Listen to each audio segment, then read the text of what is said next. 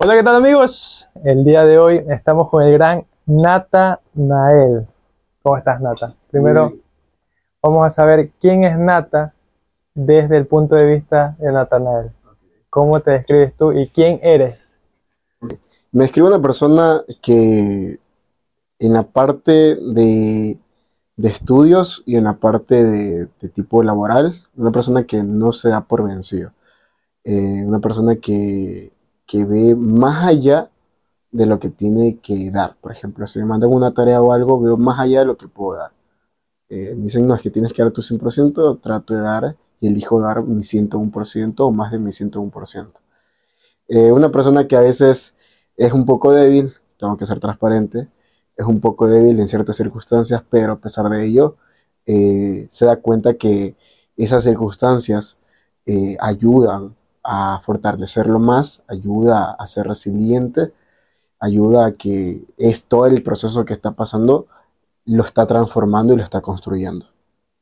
Algo que me sorprende de ti, que admiro bastante, es que tú compartes en redes sociales también tus stop loss, tus días negativos, tus días de pérdida.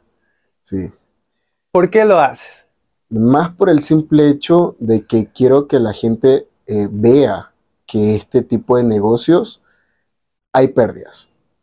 Siempre y cuando uno lo sepa manejar. Porque, seamos sinceros, dentro de lo que es el Internet está muy prostituido el tema del trading. Hazte rico en tres semanas. Hazte rico en tres semanas, tres sencillas aplicaciones. Incluso a mí me da hasta vergüenza decir que hago trading.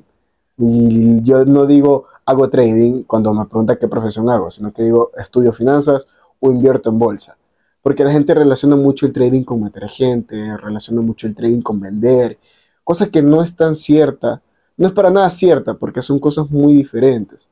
Entonces, yo muestro y quiero ser muy diferente a ciertas personas que muestran solo ganancias, ganancias, ganancias, muestran eh, una pantalla en sí para que la gente eh, se sienta atraída por eso y entren y al momento de entrar encuentren una cuestión muy diferente, porque así me pasó, yo entré porque había puras ganancias, ganancias, ganancias, pero yo dije, chuta, ¿por qué tengo menos 110, por, menos 110 aquí y está en rojo? y me dijeron que eran pérdidas y yo me quedé como tipo, ok, pero ¿qué es eso? eso yo no vi en las redes. Eso yo no vi en redes, eso tú no me enseñaste. No, es que también hay pérdidas.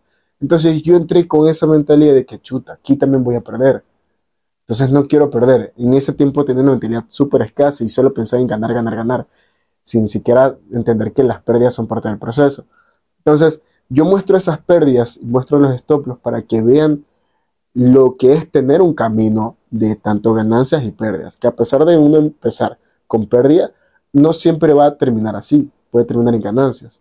A pesar de uno terminar muchísimo en, una, una mala racha, al final del mes no puede ser así, puede salir en 1 o 2% positivo, pero así aún hayas empezado mal.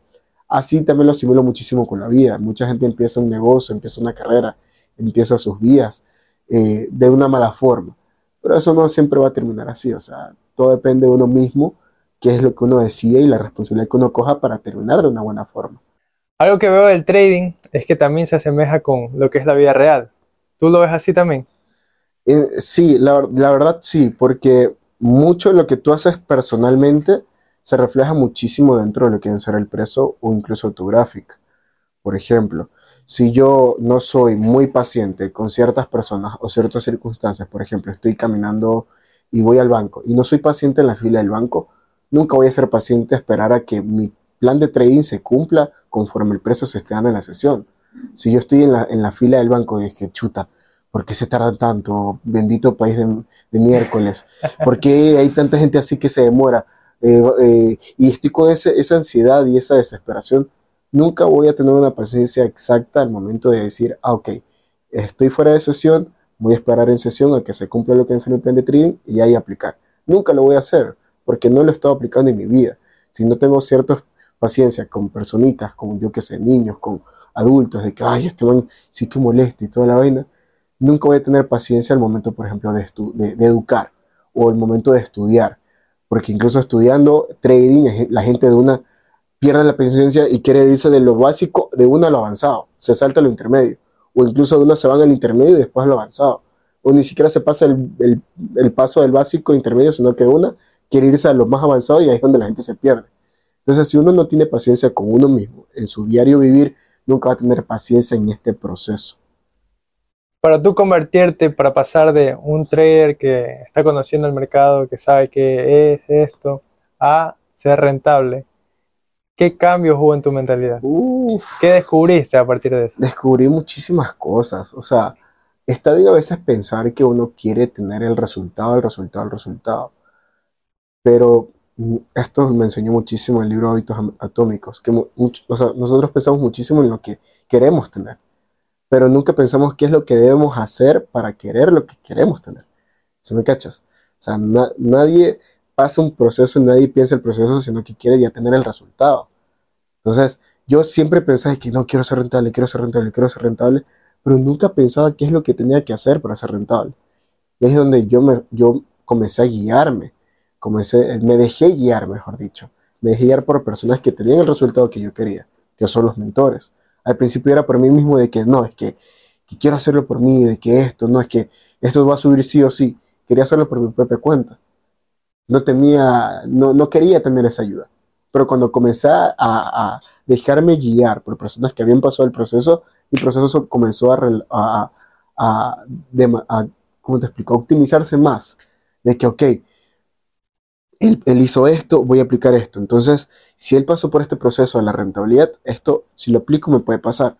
Y una de esas es, ok, haz, ten- sé tan disciplinado en tu gestión de riesgo y tu plan de trading tantas veces, todos los meses, que al momento de tú darte, de- o sea, al momento de ni siquiera tú darte cuenta, ya eres rentable. Y así, así pasa muchísimo con ciertas cosas en nuestras vidas. Nos enfocamos tanto en el resultado que al momento de pasar el proceso y eh, accionar en el proceso, de pronto ya tenemos el resultado, ni nos damos cuenta. Pues eso pasó con mi dieta, eso pasó cuando bajé de peso. Yo pesaba 96 kilos y mi meta era 75. Pero yo comía y yo era tan disciplinado en la dieta que ni siquiera me daba cuenta que estaba bajando de peso. Ni siquiera me daba cuenta que ya tenía el cuerpo como para definir y ga- ganar músculo. Obviamente me veía en la balanza, yo hacía todo y toda la vaina, me pesaba. Pero dije, ah, de 96 bajé a 90, 90 bajé a 89, 89, 88, ay, otra vez subí a 90, otra vez a 91, y así. Pero cuando terminó la dieta y terminó todo, todo lo que no era el reto, yo ya tenía el resultado sin yo darme cuenta. Así pasa. En el trading, si tú cumples todo al pie de la letra y eres muy disciplinado, te darás, o sea, era un punto en que te darás cuenta que ya lo tenías, sin darte cuenta. ¿Qué es eso que te costó más superar? Lo que más me costó superar en la parte del trading fue el querer tener la razón, el querer tener el control, el, sa- el querer tener relación de que sí o sí el trade se me va a dar, de sí o sí él va a tocar TP, de que esta va a ser la indicada, esta va a ser la, la operación que sí o sí me va a hacer subir la cuenta, Aquí me va, me va a, a recuperar la- el, el challenge. Eso. Y el querer tener el control de que, eh, de que, chuta, tengo una pérdida y yo, sí o sí, si le meto una compra, va a subir. De que, chuta, yo soy más que el mercado. Sin darme cuenta que literalmente el mercado es mucho más que yo. Maneja trillones de dólares que literal soy una pizca, soy una pinche basurita al lado del mercado. ¿Qué es lo que le recomendarías a una persona que está pasando por su proceso en el trading? Que ve que no avanza y se siente ofuscado.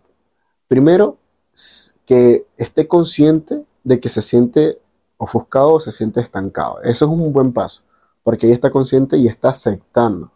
Y cuando una persona acepta lo que tiene, tiene el poder de cambiarlo. Y Como el primer paso de Alcohólicos Anónimos. creo que sí, nunca está de mono. Yo también. entonces, entonces, dentro de ese punto, cuando tú tienes eh, y eres consciente de que puedes cambiar algo, de que tienes algo, tienes el poder de cambiarlo. Por ejemplo, si yo estoy con este que no, yo, yo soy así y así me voy a quedar, literal te estás limitando. En cambio, si dices no, me pasa esto, tengo esto, tengo este problema, ¿qué debo hacer? ¿Qué procesos debo hacer? ¿A quién debo acudir? Ahí tienes el poder, estás siendo consciente y ahí tienes el poder de cambiarlo, porque lo estás aceptando. Entonces, yo, o sea, lo primero que yo puedo recomendar es que estén conscientes de qué es lo que están haciendo mal, acéptenlo y busquen cómo alcanzar o cómo progresar en esa parte. Otra cuestión, confíen mucho en sí mismos. Antes de trading, vayan a una sesión psicológica o límpiense por dentro emocionalmente. Porque muchas personas entramos con esto en el sentido de que quiero dinero, quiero estabilidad, quiero los lujos, quiero el Lamborghini, quiero el... Pero literal, lo que más necesitas es paz, más necesitas es tranquilidad, más necesitas es mejorar muchísimo tu parte emocional. Porque si tú mejoras para nada tu parte emocional, literal se va a ver muy reflejado dentro del precio y te va a ir muy mal. Interesante. Antes de conocer el trading, antes de conocer las pruebas de fondeo, a mí me gustaba leer mucho acerca de psicología. Y me topé con un libro que se llamaba La psicología del trading. Ya, bueno. Que hablaba que el trading es la profesión ideal para aquellos que les encanta el desarrollo personal. porque estás obligado, si quieres ser rentable, si quieres recibir beneficios de este trabajo, a mejorarte como persona. Verídico. A controlar tus emociones. A ser mejor cada día. Literal, eso te explota tanto en el buen sentido de que te explota tu potencial. O sea, hay gente que pensó que nunca era avara, nunca le gustaba la avaricia, pero al momento de, querer ganar más, querer ganar más y dejar su trade abierto y no hacer break-even, ni tomar parciales y de una fax cerrar esas stop loss, literal tenías 3% corriendo, querías un 8, no, estás siendo avaro, 3% es suficiente. Entonces, hay gente que dice, ay, no mames, era avaro, tenía avaricia. No, y ahí se dan cuenta y van, van explorando mucho más por dentro. Hay gente que dice, se queda tipo, no, yo soy muy paciente, yo, puchica, me, me, dan una fila de 100 personas, yo te espero en un concierto. Pero al momento de querer hacer un trade, dicen, no es que, chuti, si se me va, no, ahorita, ahorita le meto. Entonces ahí se dan cuenta que son impacientes y se dan cuenta que tienen que trabajar eso. Y ahí es donde, ahí es donde viene la parte de que tienes que verlo, aceptarlo y cambiarlo. Porque hay gente que lo ve y no lo acepta. Entonces ahí no hay un progreso. Hay muchos extremos, la codicia, el miedo, la indecisión. Uh, miedísimo, un miedo de que, ¿será que voy a pasar el challenge? ¿Será que la gano? Ahí, ahí es donde la gente descubre que tiene inseguridades de sí mismo. Ahí es donde la gente se da cuenta que tiene dudas de sí mismo. Y ahí es donde la gente tiene que trabajar tiene que formar, tiene que transformarse. ¿Qué le dirías al Natita que estaba comenzando hace algunos mm. años? Eh, ¿Qué le puedo decir? Así como que lo tuvieras ahí en la cámara. A ver. Natita. Cabrón. ¿Cómo, te dicen? Ah, no, yo, yo, me digo Nata, yo me digo, bueno, Nata. A ver, bueno, a veces, a veces soy fuerte conmigo mismo en el sentido de que me exijo mucho. A ver, ¿qué le dirías a tu nata que comenzaba en este A ver, cabrón, déjate de cosas, de que lo vas a lograr, lo vas a lograr. O sea, déjate de tonteras, nada de que, ay, que me estoy quejando, que, ay, ¿será que puedo? Literal, no, de, no cambias absolutamente, le, diría esto, no cambias absolutamente nada en lo que te va a pasar de aquí. De que si alguien te va a traicionar, deja que te traicione. Que si vas a ponerte mal, ponte mal. Si vas a eh, oprimir tus emociones, oprime tus emociones. En el sentido de que cuando yo oprimía mis emociones, llegó un punto en que cuando los oprimí, me iba a poner en el trading. Y ahí fue donde yo dije, no, pues tengo que cambiar algo, que es lo que necesito cambiar. Y ahí fue donde comencé a conocer la parte de manejo de emociones, conocer mis emociones, conversar con mis emociones. Entonces, ahí fue que yo comencé a decir, ok, no, no tengo que oprimir mis emociones, tengo que llorar a veces, tengo que sentir a veces, expulsar las cosas por dentro y así comenzar a sentir mucha más paz. Literal, si, si yo no hubiera dejado, si yo no hubiera eh, tomado la decisión de oprimir mis emociones, yo no hubiera pasado un gran proceso, literal. Yo no hubiera pasado un gran proceso. Eso es lo que más les, digo a, las personas. Si te sientes mal, si te sientes como es que estás oprimiendo, oprimiendo mucho tus emociones, llóralo desahógate escribiendo, desahógate conversándolo con un psicólogo. No tiene nada de malo pedir ayuda. O sea, tú no estás solo en esto. Para terminar, si tuvieras que dejarles una pregunta al público, a las personas que nos escuchan, para que se queden pensando a lo largo del día, ¿qué sería? Para que se, se queden pensando a lo largo del día. Por ejemplo, Rey Luces dijo, si tuvieras que pasar, si tuvieras que entregar todo lo que tienes ahora, tú, tus relaciones personales, lo que tienes hasta ahora económicamente, para alcanzar el éxito en un área que tú decías, lo harías. Franklin Álvarez dijo, si, ¿qué tiempo tienes poniéndote en segundo lugar? Ya. Leti Coronel dijo, ¿quién tiene mi dinero? ¿Quién tiene tu dinero? Si estás escaso de dinero, pregúntate, ¿quién tiene mi dinero? ¿Tú qué pregunta les harías a las personas que nos escuchan? Dentro de este punto, eh, voy a hacer una pregunta que a mí me impactó full. Si Dios, bueno, yo creo muchísimo en Dios. Eh, voy a poner un, un- en plano de muchas personas que tal vez no crean en Dios, pero si tu yo del futuro llega del futuro y te dice, hermano, yo ya tengo la casa que quieres, yo ya tengo el carro que quieres, yo ya tengo la familia que quieres, tengo la paz que quieres, tengo el manejo de emociones que quieres, tengo todo el dinero que tú quieres, relájate. Sigue tu proceso, disfruta tu proceso. La pregunta es, si eso llegara a pasar, ¿te seguirías preocupando? ¿Seguirías dudando de ti? ¿Seguirías frustrándote por el proceso que estás pasando? ¿O lo disfrutas? ¿O dejas que fluya? ¿O le sacas un aprendizaje? Te lo dejas de tarea. ¡Excelente, mis líderes, mis cracks! ¡Qué nivel! Eso, mis cracks, ha sido un gusto compartir con mi amigo Nata. Esperemos que este no sea el último, que No, sea el ni primero quiero, ni quiero, ni quiero. Quiero un chingo de podcast más. Que sea el Aquí primero de donde más fluye, donde la porque gente... quedaron muchas preguntas ahí que por temas de tiempo no, sí, no dieron. yo llegué tarde, fue mi culpa. Tarde. No importa, mis cracks, todo obra para bien para los que aman al Señor. Nos vemos, amigos. Chao, chao. Nata. ¡Woo!